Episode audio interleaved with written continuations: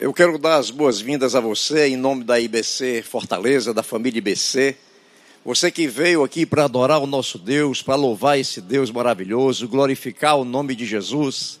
E também ouvir da palavra de Deus, essa palavra que, como eu sempre falo, é uma palavra que alimenta, que traz vida, é uma palavra que é esperança, é uma palavra que sara, que cura, que liberta, que salva. Assim é a palavra de Deus.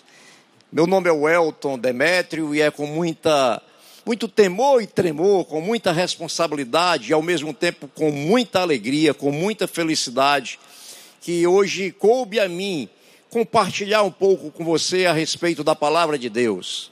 Nós vamos meditar juntos nessa palavra e eu creio que o propósito de Deus será realizado no meu coração e no seu coração. Eu te peço que se desarme, que quebre todos os preconceitos, que tire todos os conceitos preconcebidos, isso é o preconceito, e deixe que Deus fale ao seu coração nesse dia. Antes disso, nós vamos orar, pedir a unção, a direção do Espírito Santo de Deus, para que nós possamos entender, discernir a sua palavra, porque nós sabemos que o discernimento da palavra do Senhor, ele é espiritual é obra do Espírito Santo em nós. Então, se você pode, feche os olhos e vamos orar entregando a Deus o nosso culto de hoje e pedindo a direção, o discernimento que vem do alto para podermos entender aquilo que Deus fala conosco e também colocarmos em prática a sua palavra. Então, se você pode, feche os olhos agora e vamos orar. Pai, em nome de Jesus, nós estamos aqui, Senhor, em primeiro lugar para te adorar, para glorificar o teu nome santo, maravilhoso, glorioso. Senhor, como é bom estarmos na tua presença, Senhor. Jesus, como é bom, porque foi o teu sacrifício que nos deu esse direito de chegarmos diante do Pai com toda a confiança, Senhor. Obrigado por isso. E a razão de estarmos aqui, Senhor, é glorificar o teu nome, Senhor. A razão de estarmos aqui é louvarmos o nome do Senhor e também ouvirmos da tua palavra, Senhor. Nós necessitamos dela, ela é o nosso alimento, Senhor. Então, em nome de Jesus, traz, Senhor, compreensão, traz, meu Deus, a unção que vem do teu Espírito, Senhor, e que nós possamos entender a palavra do Senhor e praticá-la, porque esse, esse é o teu desejo. Abençoa todos aqueles que estão conosco, Senhor, aqueles que estão é, via internet ouvindo a tua palavra, Senhor, tirando um tempo, um tempo de dedicação a ti, Senhor, reconhecendo que nós necessitamos de ti, nós somos absolutamente dependentes do Senhor e glórias a ti por isso, como é maravilhoso depender desse Deus tão tremendo, tão grandioso, tão poderoso. Então, meu Deus, muito obrigado por isso. Nós oramos te pedindo e de já agradecendo em nome de Jesus. Amém. Glória a Deus. Queridos, eu quero lhe convidar a abrir a palavra de Deus. No Evangelho de Marcos, no capítulo 13, nós vamos ler dos versículos 5 a 13. Se você está com a sua Bíblia em mãos, você pode abrir a sua Bíblia, quer seja em papel, como esta, quer seja no aplicativo. Mas se você não, não estiver com a oportunidade de abrir a Bíblia, também vai ser projetado aqui nos slides. Então, Marcos capítulo 13, versículos 5 a 13, começa assim. Palavras de Jesus aqui. Versículo 5 em diante. Jesus lhes disse: Cuidado, que ninguém os engane. Muitos virão em meu nome, dizendo: Sou eu, e enganarão a muitos. Quando ouvirem falar de guerras e rumores de guerras, não tenham medo. É necessário que tais coisas aconteçam, mas ainda não é o fim. Nação se levantará contra nação, e reino contra reino. Haverá terremotos em vários lugares e também fomes. Essas coisas são o início das dores. Fiquem atentos, pois vocês serão entregues aos tribunais e serão açoitados nas sinagogas. Por minha causa, vocês serão levados à presença de governadores e reis, como testemunho a eles. E é necessário que antes o evangelho seja pregado a todas as nações. Sempre que forem presos e levados a julgamento, não fiquem preocupados com o que vão dizer. Digam tão somente o que lhes for dado naquela hora, pois não serão vocês que estarão falando, mas o Espírito Santo. O irmão trairá seu próprio irmão, entregando-o à morte, e o mesmo fará o pai a seu filho. Filhos se rebelarão contra seus pais e os matarão. Todos odiarão vocês por minha causa, mas aquele que perseverar até o fim será salvo. O versículo 8 que nós acabamos de ler no Evangelho de Mateus, ele se expressa dessa forma: nação se levantará contra nação e reino contra reino. Haverá fomes e pestes e terremotos em vários lugares. O Evangelho de Mateus, ele, ele narra essa, essa passagem, assim como muitas outras que se repetem nos evangelhos, mas o Evangelho de Mateus ele é mais detalhado. E a diferença desse versículo no Evangelho de Mateus é que ele inclui é, fomes, pestes e terremotos. Ele fala também acerca das pestes quando Jesus explica e expõe aqueles sinais que antecederiam a sua vinda, a sua segunda vinda, a sua volta, o seu retorno. Queridos, Jesus, ele respondendo aos seus discípulos, ele lhes fala exatamente sobre isso: sinais da sua volta, sinais da sua segunda vinda. Quando esses sinais começassem a acontecer, é porque estaria muito próximo o seu retorno. Os discípulos perguntaram a ele: Senhor, quando é que o Senhor vai voltar? E Jesus, ele, nem ele mesmo naquela ocasião sabia quando, ele estava aqui na forma de homem, mas ele sabia o que, é que estaria acontecendo no mundo, ele sabia como o mundo estaria nos dias que antecipassem o seu retorno, no tempo que antecipasse a sua volta. O principal objetivo de Jesus aqui nessa exposição era exatamente alertar os seus discípulos para que vigiassem, alertar para que eles não fossem surpreendidos. Eles precisavam saber quais são os sinais, porque tudo que Deus faz, Ele revela antes, e isso é tremendo. Quando Deus, aquilo que Deus vai fazer nesse mundo, Ele revela aos seus profetas, Ele revela na Sua palavra, de modo que nós já podemos ter o indicativo, aquilo que vai acontecer no futuro. Então Jesus ele revela os sinais que antecederiam o seu retorno, a sua volta. Os discípulos se preocupavam com isso. E quando nós lemos, eu quero abrir um parêntese, porque as advertências que ele faz com relação aos falsos cristos, ela é especialmente um alerta aos judeus, um alerta a Israel, que continua esperando o seu Messias até hoje. Mas glória a Deus, porque já existem muitos judeus cristãos, judeus convertidos. Fecho o parêntese aqui, queridos, para que nós possamos continuar. Então, esse evangelho, aliás, esse capítulo do evangelho de Marcos, ele, ele expõe, Jesus expõe um período chamado de tribulação, um período que ele chama também de grande tribulação. Começa com tribulação, mas depois ele se refere como uma grande tribulação. Está em Marcos capítulo 13. E Jesus descreve três estágios desse período de tribulação, queridos. O primeiro estágio é o início dessa tribulação, que está em Marcos capítulo 13, versículos 5 a 13, que foi o que os que lemos hoje. O segundo estágio é o meio dessa grande tribulação, que está nos versículos 14 a 18. E o terceiro estágio é o fim dela, que está nos versículos 19 a 27, todos do capítulo 13. Muitos de nós creem que haverá o arrebatamento da igreja antes dessa grande tribulação.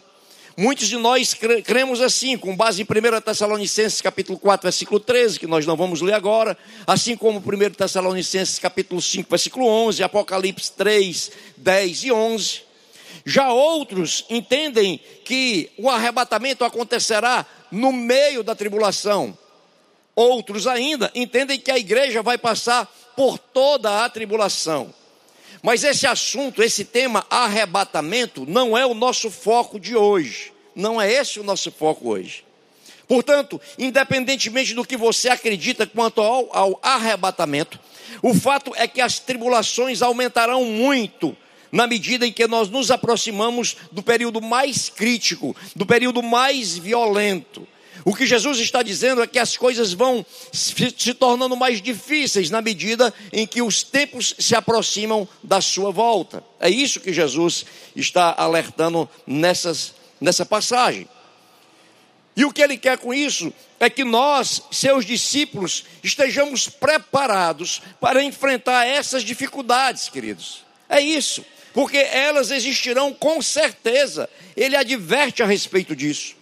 Aliás, em alguns países elas já existem. Em alguns países há muito tempo que existe uma perseguição violenta contra os cristãos.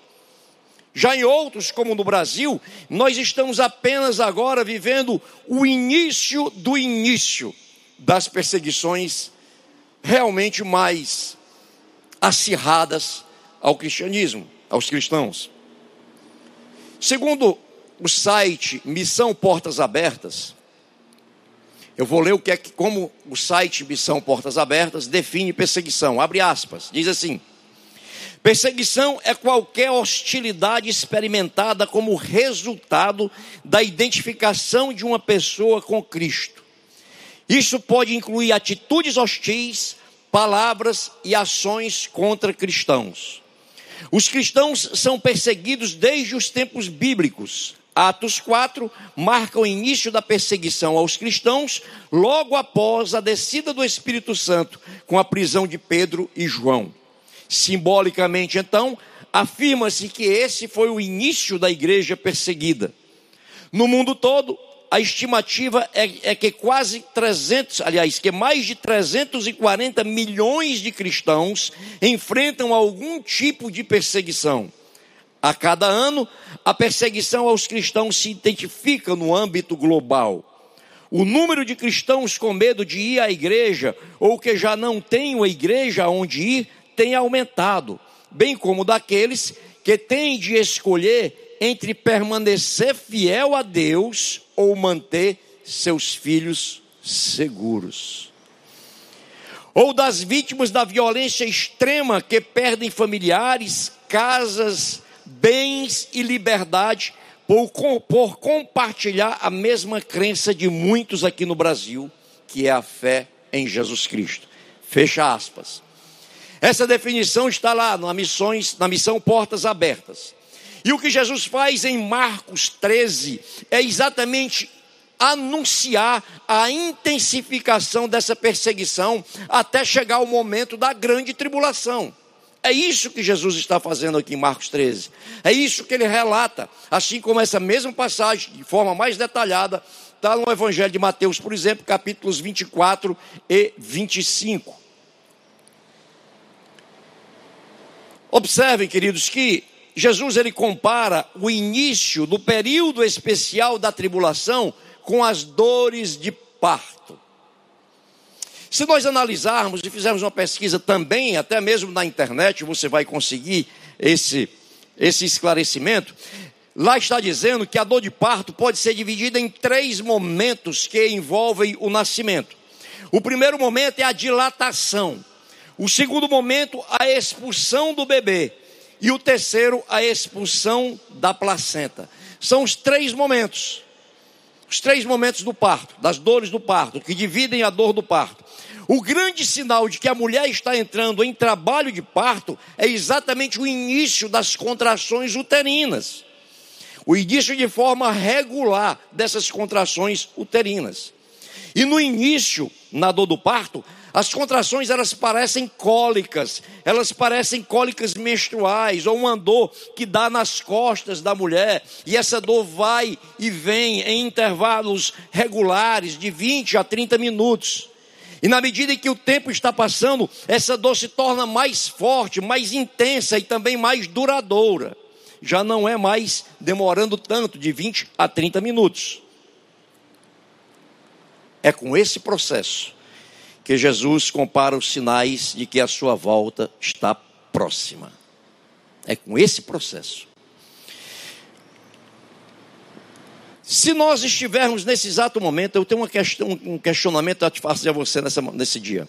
Se nós estivermos nesse momento vivendo o início, o início bem incipiente dessas contrações uterinas, admita ou pelo menos reflita, que nós estamos agora vivendo essa dor que se parece a dor acólica menstrual, ou talvez só a dor ainda nas costas da, da mulher que está grávida. Quando começa a dor nas costas, não é nem sequer ainda o início da dor que se assemelha à cólica menstrual. A dor, quando começa nas costas, ela acontece num dia, passam-se alguns dias, ela volta, até chegar ao estágio em, em que as dores se tornam regulares e mais frequentes.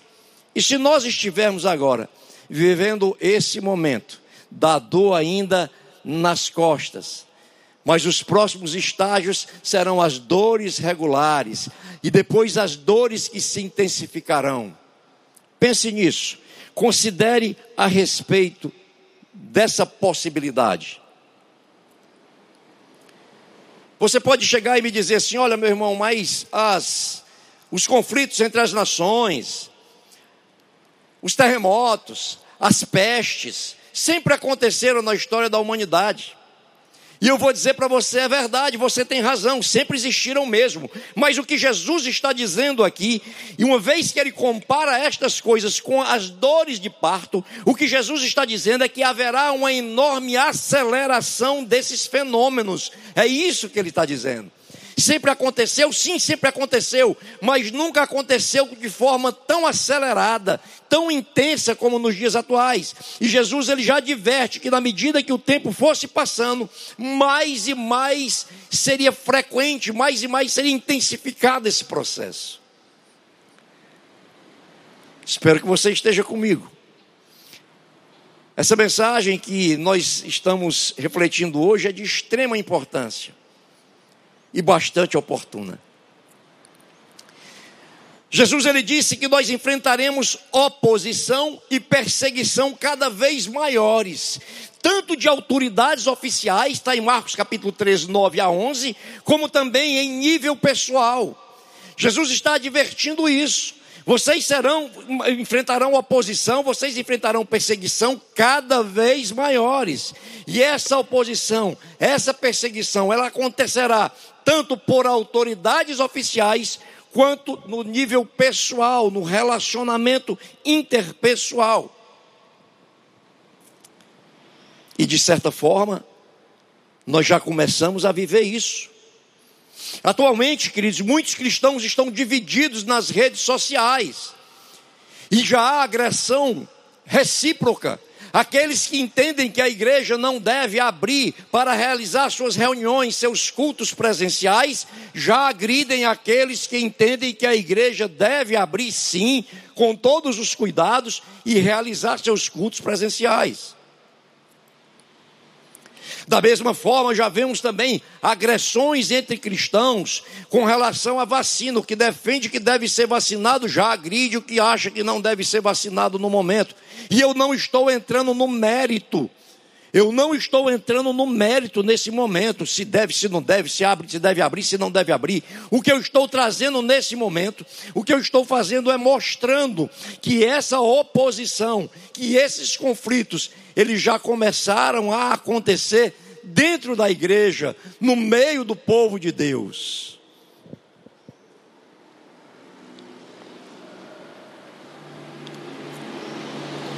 O que nós vemos hoje é além da oposição do mundo, além dos conflitos que o mundo já impõe, já estamos vendo acontecer isso entre o próprio povo de Deus, esse tipo de agressão. E isso Jesus já havia advertido, nós lemos isso. Ele disse que aconteceria, aconteceria oposição, aconteceria também perseguição no nível pessoal, e é isso. Jesus ele também disse que fará parte da oposição e da perseguição os cristãos serem presos mas ele também afirmou que o resultado disso, o resultado dessas prisões, é a maior proclamação da sua pessoa, é a maior proclamação da palavra de Deus. Glória a Deus por isso. Historicamente, queridos, quanto mais a igreja é perseguida, mais ela cresce. Quanto mais ela é perseguida, quanto mais oposição se levanta à igreja, mais é, a igreja recebe a unção do Espírito, mais ela se santifica e mais ela cresce. O apologista Tertuliano, ele escreveu aos seus perseguidores algo que é uma verdade. Ele diz assim, abre aspas, onde vocês nos exterminam, nós nos multiplicamos. O sangue dos cristãos é a semente da igreja. Glória a Deus. Ninguém pode contra a igreja do Senhor. Ninguém pode contra a igreja de Cristo. Quanto maior a perseguição, quanto maior a oposição, mais ela cresce, mais ela se santifica. Quanto mais o sangue é derramado, maior é o crescimento da igreja. Não será fácil, queridos. Quando as coisas apertarem, não será fácil para pessoas comuns como nós enfrentarmos os tribunais, enfrentarmos os governantes por causa da nossa fé. Mas Jesus nos garantiu que o Espírito Santo vai ministrar por nosso intermédio. Que Deus maravilhoso, Ele não nos abandona.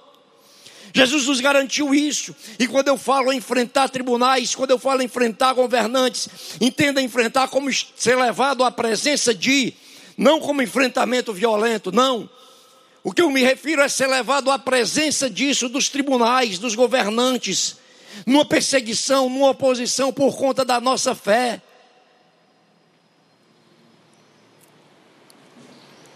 Fato, queridos, é que não há, não há mais tempo para pregação açucarada, não há mais tempo para florear a palavra de Deus, não há mais tempo, queridos, para pregação superficial, para o evangelho seletivo, não há mais tempo para florear a palavra, aliás, nunca houve. A palavra de Deus é algo muito sério, queridos. Ela deve ser pregada nas partes de consolo, nas partes de conforto, nas partes de encorajamento, mas também nas partes duras. O nosso Deus, Ele é bom, Ele é misericordioso, Ele é cheio de graça, Ele é um Deus que perdoa. Nós sabemos que Ele é assim, mas a Bíblia diz também que Ele é justo e que Ele é fogo consumidor. Mais do que nunca, nós precisamos ler a palavra de Deus e refletir sobre o que Deus está nos dizendo. Mais do que nunca, nós precisamos entrar a fundo aqui nessa palavra, queridos. Mais do que nunca, nós precisamos garimpar a riqueza que tem aqui dentro, para que nós possamos estar preparados e fortalecidos para quando chegar esta época, que não vai demorar muito. A palavra de Deus ela diz que ela, Deus está dizendo que a sua palavra, ela encoraja, encoraja, ela fortalece, mas ela também nos admoesta, ela também nos corrige, ela também nos disciplina, ela também nos confronta. 2 Timóteo capítulo 3, versículo 16. Toda a escritura é inspirada por Deus e útil para o ensino, para a repreensão, para a correção e para a instrução na justiça. A palavra de Deus ela foi escrita por homens, mas foi escrita sob, por inspiração de Deus. E Deus está dizendo que ela é útil para ensinar, ela é útil para repreender, ela é útil para corrigir e ela é útil para instruir. É tempo de nós olharmos para ela como se olha para um espelho, como ele mesmo diz também na sua palavra, como se olha para um espelho que reflete quem nós somos. Quando nós olhamos para a palavra, nós vemos a realidade nossa, quem somos de fato e quem nós deveríamos ser, à luz da vontade da palavra de Deus. Por isso que nós precisamos olhar para ela como se olha para um espelho, para ver a sua própria imagem, comparando quem somos, o que somos, como estamos, com quem deveríamos estar sendo, como deveríamos estar. Spurgeon, Charles Haddon Spurgeon, considerado o príncipe dos pregadores, ele disse certa vez, certa vez, abre aspas, as palavras das Escrituras emocionam minha alma como nada mais. Elas me erguem às alturas ou me arremessam para o chão. Elas rasgam-me em pedaços ou me edificam. As palavras de Deus têm mais poder do que os dedos de Davi ao dedilhar sua harpa. Fecha aspas. Que definição tremenda, queridos. Se a palavra de Deus algumas vezes não me arremessa ao chão, é melhor que eu ore mais antes de refletir sobre ela. Se a palavra de Deus verdadeiramente não me lança ao chão muitas vezes, eu preciso refletir se eu verdadeiramente estou olhando para a palavra com os olhos espirituais, Sabe por quê, queridos? Porque muitas vezes, ao ser confrontado por essa palavra, muitas vezes eu caio, caio prostrado em lágrimas de arrependimento. Ela eleva aos céus mas ela também lança ao chão. O apóstolo Paulo, escrevendo à igreja de Corinto, ordenou aos irmãos que se autoexaminasse. Segundo aos Coríntios, capítulo 13, versículo 5. Examinem-se para ver se vocês estão na fé. Provem-se a si mesmos. Não percebem que Cristo Jesus está em vocês. A não ser que tenham sido reprovados.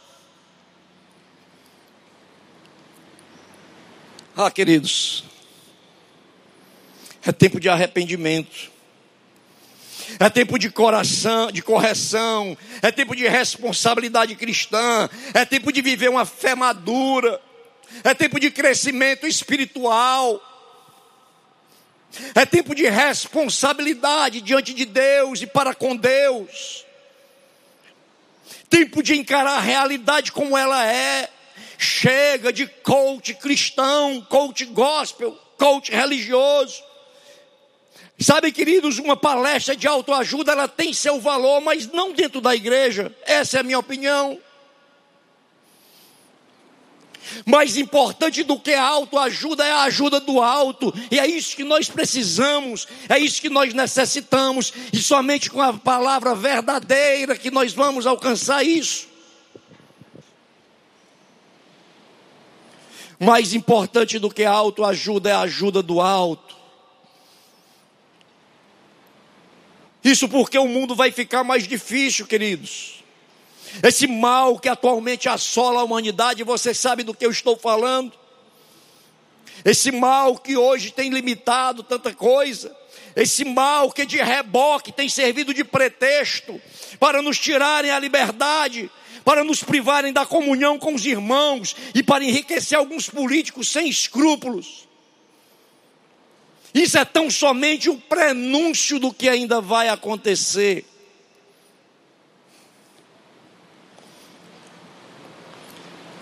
Se disserem para você que o mundo vai melhorar, que vai voltar ao normal, não acredite. A palavra de Deus ela não diz isso. Pelo contrário, o apóstolo João, ao receber a, vis a, visão dos acontecimentos finais, diz a Bíblia em Apocalipse capítulo 5, versículo 4, que ele chorou muito. Mas um dos anciãos, na visão que João teve, um dos anciãos lhe disse: Não chores. Eis aqui o leão da tribo de Judá, a raiz de Davi, que venceu para abrir o livro e desatar os sete selos. João chorou e chorou muito com a visão dos últimos acontecimentos, diz a Bíblia. Mas o ancião disse: Não chore. Não chore, eis aqui aquele que tem o poder, aquele que pode abrir o livro, aquele que pode desatar os sete selos. Queridos, o mundo vai piorar sim, mas a nossa esperança, a nossa esperança não é neste mundo. Nós temos um Deus poderoso, nós temos o um único Deus, temos um Salvador, nós temos o Senhor Jesus Cristo, que é Deus e que nos ama, a Ele honra, glória e louvor eternamente. Aleluia. E Ele nos, nos ama de uma forma tão grandiosa, queridos, que nós não podemos alcançar o tamanho desse amor. E mais, a palavra diz que esse amor dura para sempre. Portanto, nós podemos ter esperança, nós temos esperança. 1 João 4,10: Nisto consiste o amor, não em que, nós, em que nós tenhamos amado a Deus, mas em que Ele nos amou e enviou seu Filho como propiciação pelos nossos pecados. Que amor lindo! João 3,16, porque Deus amou, tanto amou o mundo que deu seu Filho unigênito, para que todo aquele que nele crê não pereça, mas tenha vida eterna. Salmo 136, versículo 1: Deem graças ao Senhor, porque Ele é bom, o seu amor dura para sempre. Salmo 36, versículo 5: O teu amor, Senhor, chega até os céus, a tua fidelidade até as nuvens podemos ter esperança, nós temos esse amor de Deus maravilhoso conosco. Eu devo enfrentar as tribulações que vão surgir com certeza de que eu sou amado, com a certeza de que eu sou amado por Deus, com a certeza de que Jesus morreu por mim. E Ele morreu por mim, morreu por você, para que possamos estar eternamente com Ele. Aleluia. Você pode me perguntar, e se, apesar de eu tomar todos os cuidados devidos, e eu for contaminado por esse vírus e morrer, ou se eu for perseguido e morto por amor a Jesus? Você pode fazer essa pergunta para mim? E eu respondo com o que disse o apóstolo Paulo em Filipenses 1, 21. Ele diz: Para mim o viver é Cristo e o morrer é lucro. Aleluia. Jesus, quando veio a esse mundo para morrer na cruz em nosso lugar, queridos, ele tinha os seus olhos no futuro, ele tinha os seus olhos no porvir, ele tinha seus olhos no mundo espiritual. Ele estava naquela cruz sofrendo aquilo que ele sofreu, dores atrozes, mas ele nos via redimidos pelo seu sangue. Aleluia. Ele nos via salvos, vivendo a eternidade em sua companhia. O apóstolo Paulo, na carta aos Romanos, ele disse: Considero que os nossos sofrimentos atuais não podem ser comparados com a glória que em nós será revelada. Paulo se referia aqui, queridos, à glória de Deus, à felicidade, à nossa honra no céu. Ele diz aquilo que nós passamos aqui, os sofrimentos, as tribulações, por maiores que sejam. Paulo está dizendo assim: isso tudo, esses sofrimentos que você está sentindo que, é que são extremos, não podem ser comparados com a glória que em nós será revelada. Aleluia. Queridos, a nossa pátria, ela, a nossa pátria, a nossa cidade, ela não é desse mundo. A nossa esperança não está aqui, nem deve estar. A nossa esperança, segundo a palavra de Deus, não é daqui. O escritor de Hebreus, ele informa isso. Hebreus 13, 14, pois não temos aqui nenhuma cidade permanente, mas buscamos aqui há de vir. Aqui não é o nosso lugar permanente, meu querido, minha querida, aqui é simplesmente um lugar de peregrinação nossa. Filipenses 3:20, a nossa cidadania, porém, está nos céus, de onde esperamos ansiosamente um Salvador, o Senhor Jesus Cristo. Apocalipse 21, 2. Vi a cidade santa, a nova Jerusalém que descia do céu, da parte de Deus, preparada como uma noiva adornada para o seu marido. Esse é o nosso lugar, queridos, e não esse mundo. Na sua primeira carta aos Coríntios, no capítulo 2, versículo 9, Paulo escreveu: Todavia, como está escrito, olho nenhum viu, ouvido nenhum ouviu, mente nenhuma imaginou o que Deus preparou para os que o amam. Aleluia. Sabe, queridos, essa esperança ela tomou conta do meu ser. O amor de Deus me sustenta, o amor de Deus me fortalece.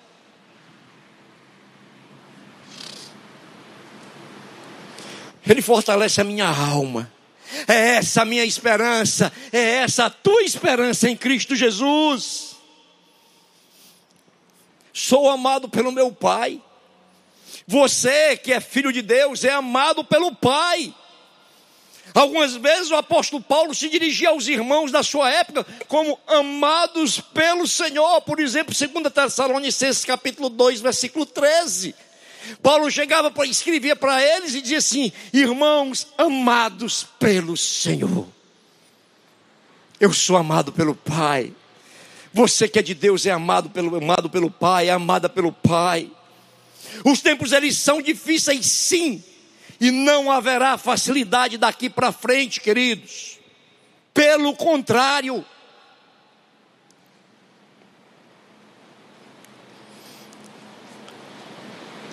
É hora de vigiar. É hora de orar, de se fortalecer em Jesus.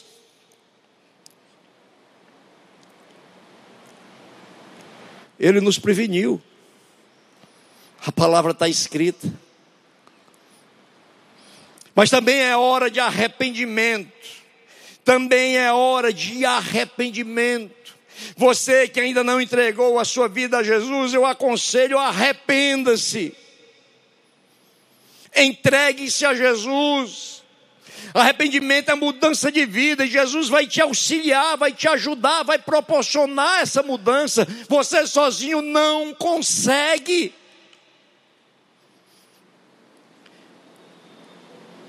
Não espere para ser uma transformação para ir a Jesus. Vá a Jesus para ser transformado. Arrependimento, esta é a hora, meus queridos. Em Lucas, no capítulo 13, versículos 3, versículo 3, Jesus diz assim: Mas se não se arrependerem, todos vocês também perecerão.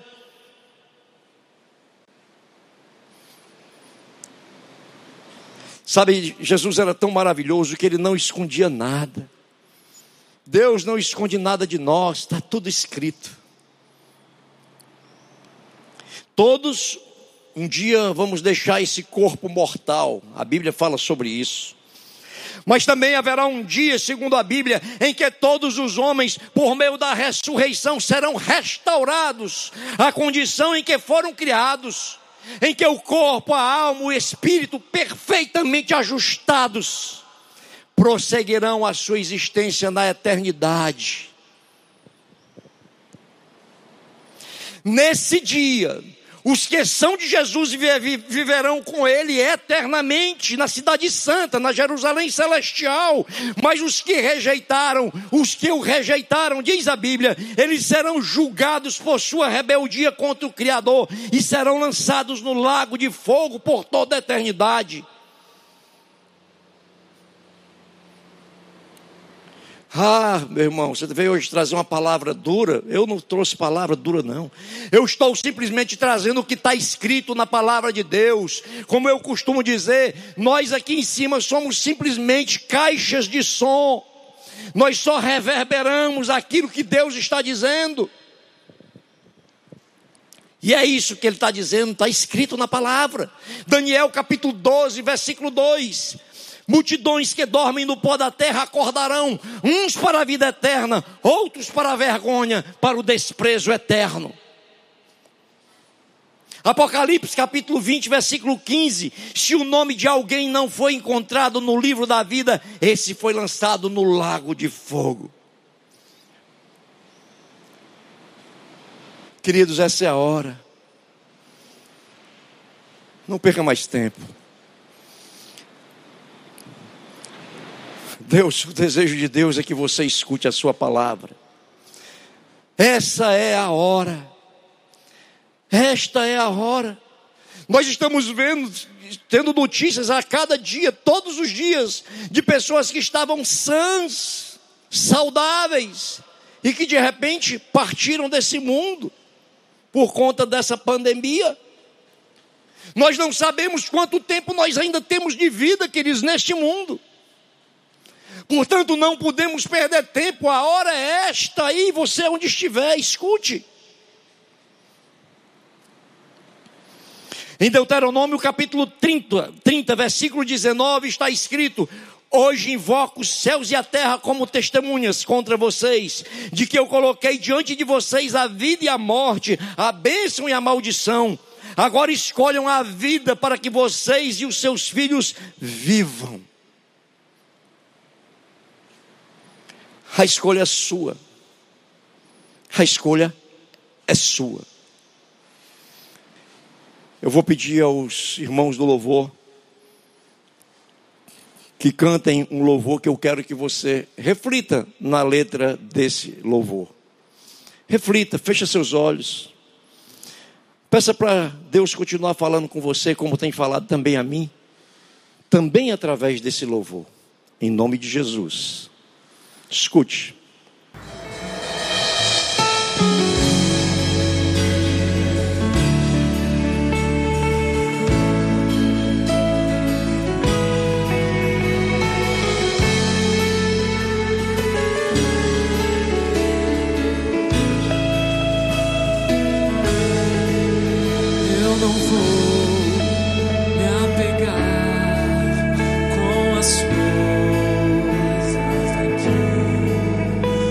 mas eu sei há um lugar que me espera, estrangeiro.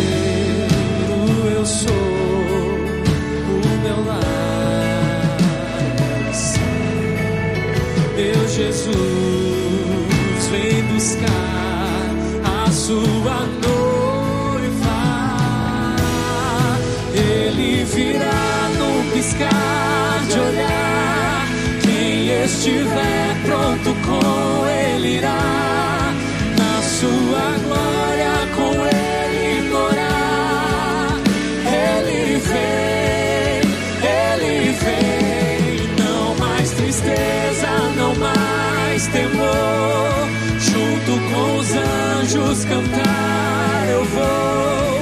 Digno é o cordeiro que se entregou.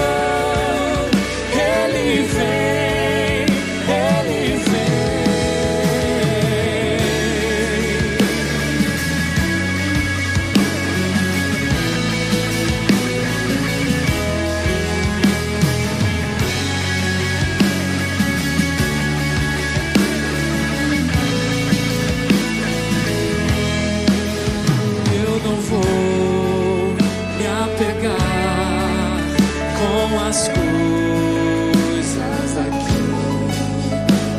eu sei há um lugar que me espera, estrangeiro.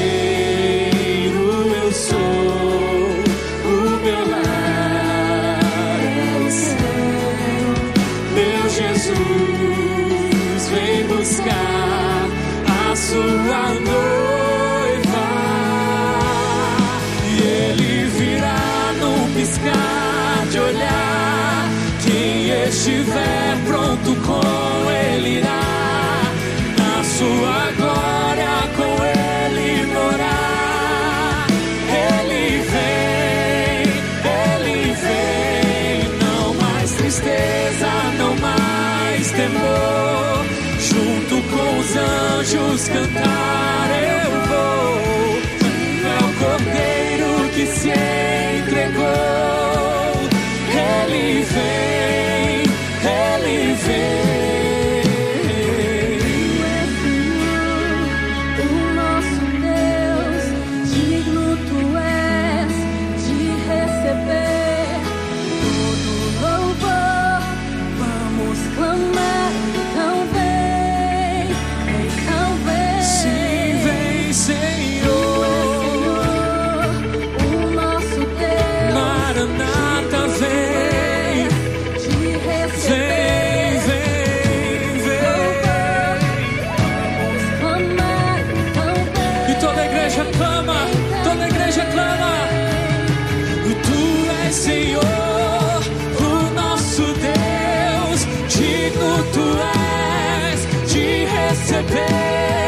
todo louvor. Vamos cantar.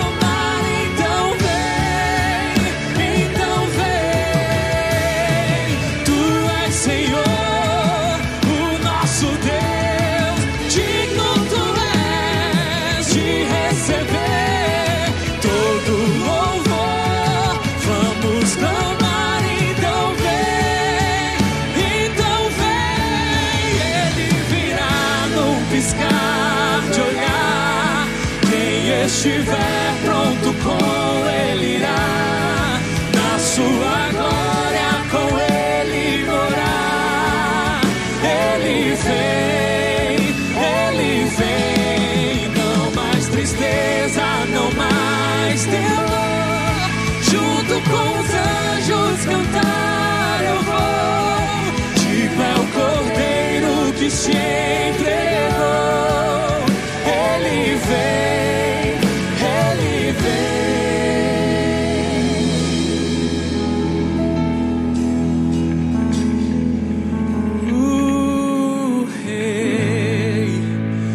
está voltando, o Rei está voltando, a trombeta está soando.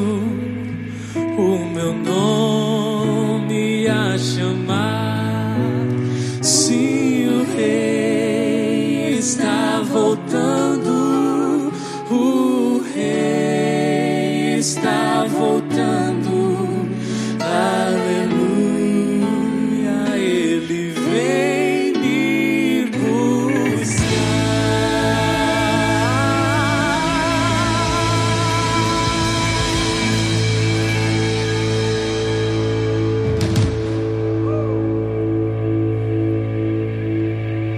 Hoje é o dia. Faça a sua escolha agora. O dia é hoje. Aí onde você está, tome a sua decisão, decida. Não perca mais tempo. Os dias são difíceis, mas nós temos a esperança no nosso Senhor, que governa sobre os céus e a terra. Ele é a nossa esperança, ele não perdeu o controle do mundo, tudo ainda está sob o seu controle, sob o seu comando. No Salmo 113, versículos 4 a 6, olha o que o salmista diz: O Senhor está exaltado acima de todas as nações, acima dos céus está a sua glória. Quem é como o Senhor, o nosso Deus, que reina em seu trono nas alturas, mas se inclina para contemplar o que acontece nos céus e na terra? Aleluia. Esse é o nosso Deus, aquele que está acima dos céus, acima da terra. Aquele que é tão grande, tão poderoso, que para ver o que se está se passando, ele se inclina de tão grande que ele é. E ele é a minha esperança, ele é a tua esperança, a esperança daqueles que já entregaram a vida a Jesus Cristo. Hoje é o dia, queridos. Esta é a hora. Aí onde você estiver, se você estiver assistindo e estiver com a possibilidade de estar é, registrando no bate-papo aí na transmissão, coloque o seu nome. Nós iremos orar por você também. Alguém da igreja talvez até te procure se tiver como, se você botar a fonte de contato. Receba Jesus agora, entregue a sua vida a Ele, reconheça que você precisa dele, se fortaleça no Senhor para o que ainda vem nesse mundo, queridos.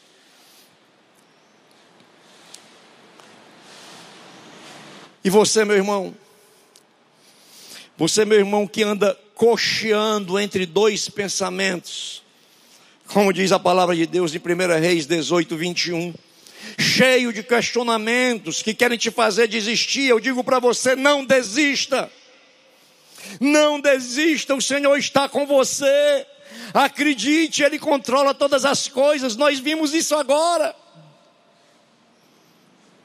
Lembre-se de Hebreus 10, versículos 38 e 39. Mas o justo viverá pela fé, e se ele recuar, a minha alma não tem prazer nele. Nós, porém, não somos dos que se retiram para a perdição, mas daqueles que creem para a conservação da alma. Aleluia. Eu e você, nós que somos de Jesus, que temos a esperança nele, a certeza do seu amor, do seu cuidado, do seu poder, da sua grandiosidade, a fé na sua palavra, nós que vivemos pela fé, nós não retrocedemos. Nós que vivemos pela fé, nós não nos retiramos para a perdição.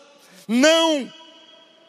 Portanto, meu irmão, se você está cocheando entre dois pensamentos, você agora, nesse momento, rejeite todo o pensamento que, que te, te leva a querer desistir de Jesus, a querer desistir da vida. Rejeite isso, repreenda isso e confie no nosso Deus.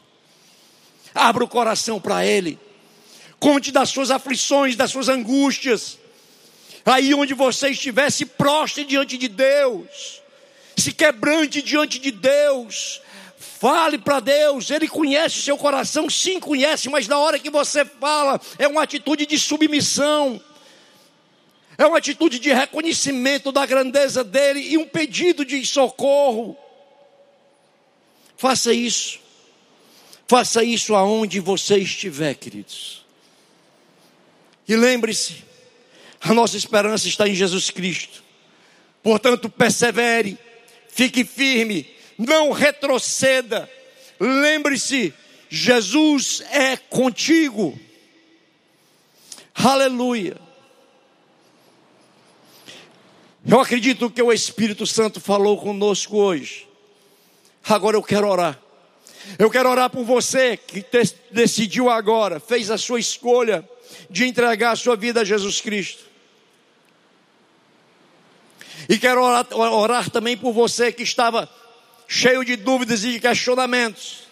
E que agora teve a fé fortalecida porque ouviu a voz de Deus no teu coração. Eu quero orar por você, meu querido. Feche seus olhos, vamos orar. Pai, em nome de Jesus. Ah, Senhor. Como a tua palavra é maravilhosa, Senhor.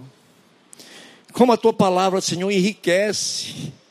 Como a tua palavra, Senhor, fortalece a fé. Por isso que o Senhor diz que a fé vem pelo ouvir e ouvir a palavra de Deus. Nós não podemos, Senhor, nos separar dela, porque se nos separarmos dela, nos separamos de Ti. Oh Senhor, eu creio que essa palavra é poderosa, como o Senhor mesmo diz, e tudo que o Senhor diz eu acredito. E ela é poderosa para transformar corações. Por isso, Senhor, eu oro por aqueles que neste dia fez a opção, Senhor, de entregar a vida a Ti, reconhecendo o Senhor Jesus como Senhor e Salvador, reconhecendo que Jesus Cristo passou por tudo que passou, porque já podia daquela cruz meditar esta vida que entregou-se a Ti hoje, Senhor. Há dois mil anos o Senhor já via esse homem, esta mulher, este jovem se entregando ao Senhor hoje. Por isso que o Senhor suportou tudo aquilo, pagou o preço para que houvesse essa salvação, Senhor. Obrigado, Jesus. Que a partir de hoje, Senhor, o Senhor possa se, o Senhor possa não porque o Senhor pode, mas que a partir de hoje o Senhor se revele cada vez mais a cada um desses que entregou-se a Ti, Senhor, neste dia, em nome de Jesus. Senhor, eu oro também por aqueles que estavam com dúvidas, aqueles que estavam cocheando entre dois pensamentos, como está escrito na tua palavra. Senhor, que eles possam ter, Senhor, a fé renovada, a esperança renovada, Senhor, e que eles possam permanecer, Senhor, se erguer, como diz a palavra do Senhor, Senhor, levantando as mãos santas, meu Deus, te glorificando, orando a Ti, Senhor, e estejam prontos, sabendo que o Senhor é com eles, que o Senhor é conosco em qualquer circunstância, em qualquer dificuldade e em qualquer tribulação, Senhor. Em nome de Jesus, que haja um renovo em todas as nossas vidas, meu Deus, nesse dia. E que o teu nome seja glorificado e que possamos ser testemunhas do Senhor aonde estivermos, cheios de fé, cheios de esperança, Senhor. Sabendo, meu Deus, que o nosso mundo não é esse. Assim nós te oramos, Senhor. Assim nós oramos desde já agradecidos em o nome de Jesus. E aquele que crê, aonde você estiver, diga amém. Assim seja. Creio que Deus falou conosco hoje. Que Deus nos abençoe. Em nome de Jesus.